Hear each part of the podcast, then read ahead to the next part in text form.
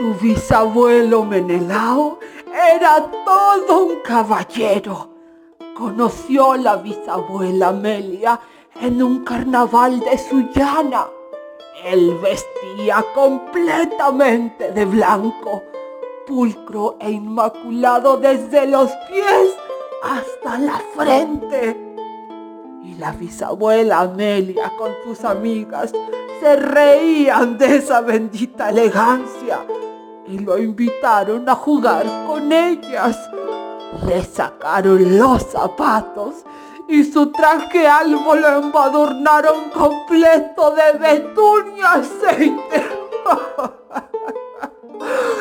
Eso, eso era lo que se estilaba en los carnavales de antaño. Ambos, que eran unos niños, comenzaron a verse desde ese día. No con tanta frecuencia porque el bisabuelo Menelao trabajaba transportando cargas desde Lima hasta la frontera con Ecuador. En cambio, la bisabuela Amelia ayudaba a su madre lavando ropa ajena.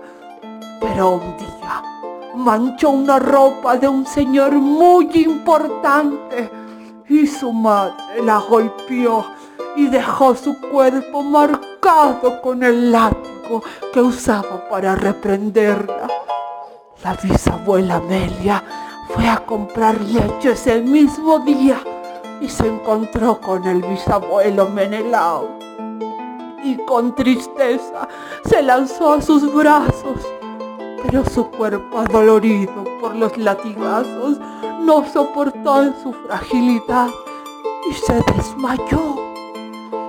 El bisabuelo Menelao, decidido, la secuestró llevándola a Lima y le cortó su larga cabellera para que nadie la reconociera.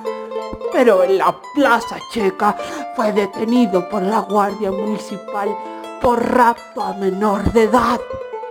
Fue entonces que el abuelo Menelao fue privado de libertad y solo sería liberado si se casaba con la bisabuela Amelia.